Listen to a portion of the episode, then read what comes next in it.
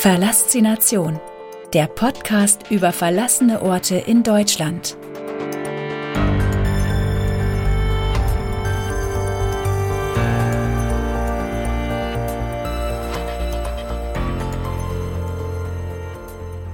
Kapitel 7 Elisabeth Sanatorium.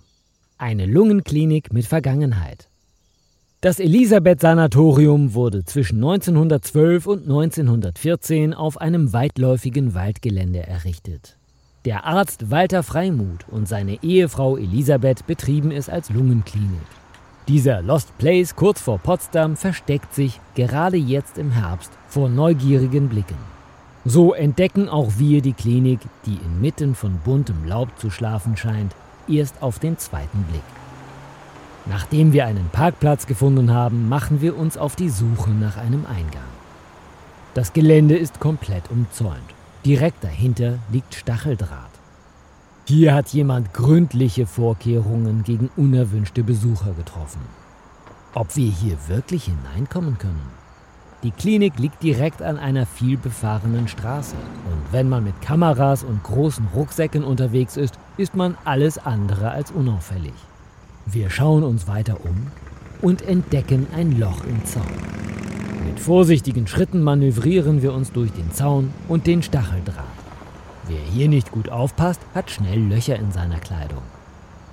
Da stehen wir nun.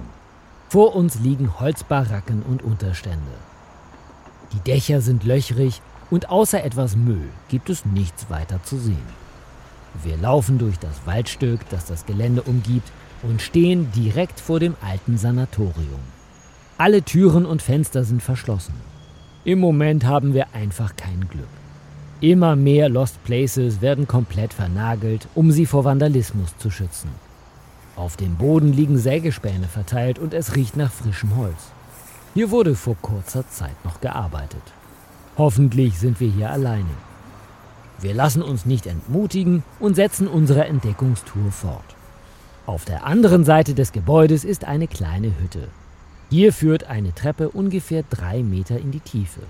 Anschließend folgt ein Gang, der nach ein paar Metern wieder nach oben führt.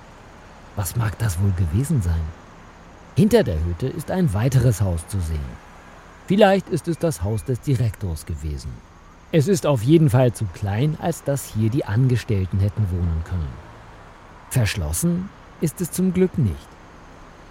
Im Untergeschoss liegt allerhand Müll herum. In der Küche sind die Überreste eines Ofens zu erkennen. Viel mehr gibt es dann auch schon nicht mehr zu entdecken. Im nächsten Raum sind die Wände komplett verrußt. Ein paar Sessel und Sofas stehen herum. Irgendwer muss, nachdem es hier gebrannt hat, neu eingerichtet haben. In den Ruß sind irgendwelche Sprüche gekratzt, die im einfallenden Licht leuchten. Hier herrscht eine ganz seltsame Atmosphäre. Nun wollen wir uns noch im Obergeschoss des Hauses umsehen. Da es in dem Haus überhaupt nicht feucht riecht und die Decken noch sehr stabil wirken, steigen wir die Treppen nach oben. Leider sind hier alle Räume komplett leer. Es sieht so aus, als wäre hier noch vor kurzer Zeit aufgeräumt und durchgefegt worden. Wir haben alles gesehen und machen uns auf den Rückweg. Die Geschichte des Elisabeth-Sanatoriums. Das Elisabeth-Sanatorium wurde zwischen 1912 und 1914 auf einem weitläufigen Waldgelände errichtet. Der Arzt Walter Freimuth und seine Frau Elisabeth betrieben es als Lungenklinik. Die Familie Freimuth musste als jüdisches Ehepaar nach Machtantritt des NS-Regimes aus Deutschland fliehen.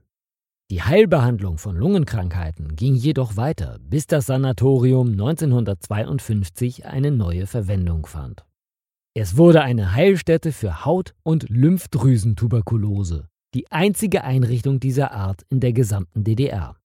1967 schließlich begann die Umgestaltung zu einer Hautklinik des damaligen Bezirkskrankenhauses.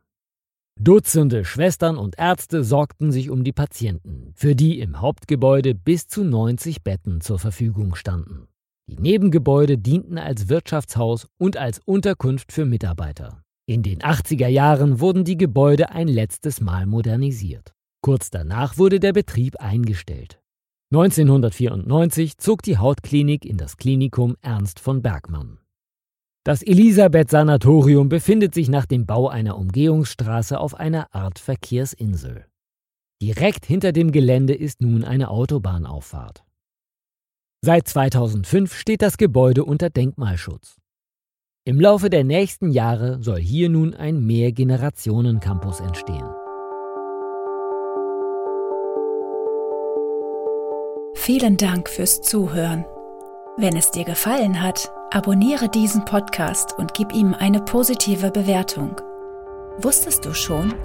Auf www.pixelgranaten.de findest du viele weitere spannende, verlassene Orte, die entdeckt werden wollen.